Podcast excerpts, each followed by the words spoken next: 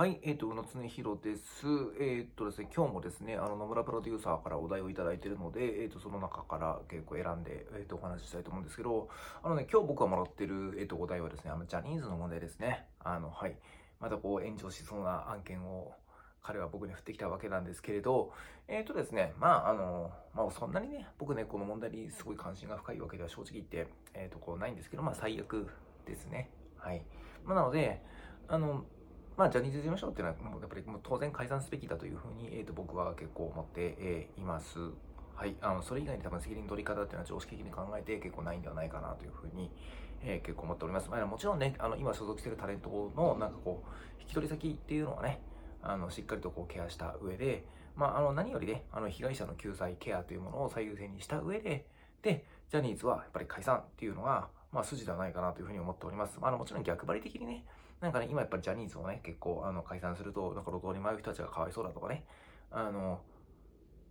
下手にね、なんかね、あの、テレビ局の、えっ、ー、と、連載してる体質みたいなものを明るみに出すことが必ずしもベストじゃないみたいなことを言いたがる人ってやっぱいると思うんだけど、まあ僕はあも、あの、当然、うん、あの、最悪なので解散すべきだというふうに結構思ってます。で、実際僕もね、多少テレビに出ていたけれどですね、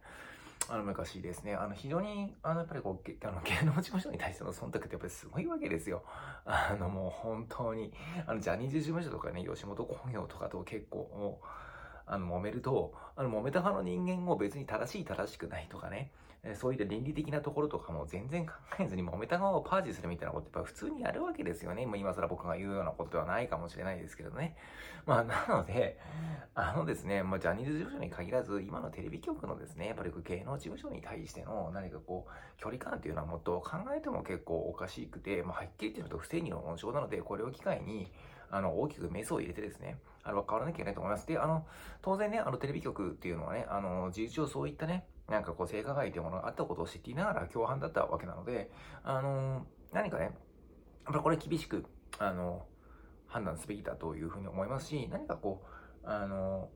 やはりこう半世紀以上経ってですね、やっぱり今のこうテレビ業界っていうものの何か非常にこう、第4の権力として非常になんか野放しになってしまって、まあインターネットのね、登場でだいぶ相対化されたとはいえですね、まあ非常にこう、あの、あの、彼が、もう常識的に考えてちょっとありえないようなことを平気でするような業界になってしまったことが明らかなので、僕は、なんかまあ、ある種の、こう、なんかこう、もうちょっとテレビっていうのにね、あ新しい人たちが参入しやすいようにすべきだと思うし、まあ彼、彼らの思ってるね、何かこう、あの、非常にこう、既得権益というとすごい陳腐なんだけれどね、まあやっぱり認可事業なわけで、非常にこう、あの、社会から、国家から保護されてる、えー、人たちなわけですよ。まあそういったものに対してもやっぱ僕は見直しが必要だと思いますよ。はっきり言ってしまうとね。で、あのね、あのー、もうこういったドラスティックなね、やっぱり変化をやっぱり嫌う人たちっていう方がいるんですよね。例えばこう、あの、じゃあアラブの春があると。変な話しますけどね。で、アラブの春があって、まあだから、まあ例えばシリアですよね。アラブの春があって、こう独裁者が合わせという結構動きが出てくると。で、エジプトとかね、そういったところではそれが、まあ、まあ、あれなりにも機能したんだけれど、もうあの、シリアに関して言うと、そうやって反政府勢力が跋扈して内戦になった結果、まあ、イスラム国のようなものが台頭してきて、もう内戦が本当に泥沼化していたら、こんなのさ、アラブの春なんて起こらない方がいいじゃないか、みたいなことを言うわけですよね。じゃあ、あの、今の泥沼の内戦がひどいから、アサド政権肯定しますかって言われると、皆さんどうなんですかねあのままやっぱりこう、アサドがね、結構あの大統領に居座ってですね、まあ何かも、まあはっきりしまう独裁政権というものを結構維持していて、まあそしてまあそう、あの反対派のね、まあ少数民族に対してのある種の虐殺的なことっていうのをまあ反復していると、まあそういった状態が野放しになることは本当に望ましかったのかみたいなことは僕はちゃんと考えるべきなんだと思うんですよ。だから当然僕はシアに関して言うと、やはりどっかのタイミングでしっかりと国際社会が努力して、朝の抜きの民主的なシリアっていうものを実現するために一歩でも前進していかなきゃ僕はいけないと思うんですよ。そこに対してですね、何かね、いや、下手に触ると泥沼化するからって言って、なんでまあ今のアスロ的なものを結構、あの、許容するっていうのは僕はない選択だと思うんですよ。で、それが今の、なんか、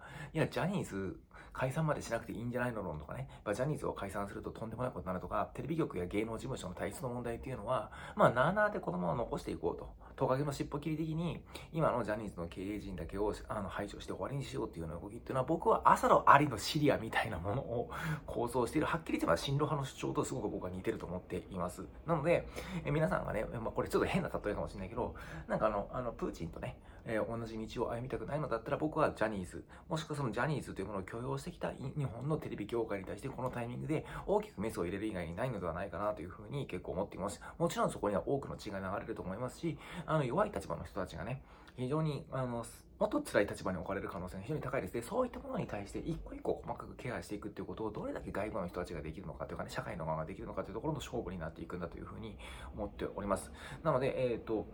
僕は、えー、繰り返あの結論から言うと血を流すけれど全部明るみに対して全部、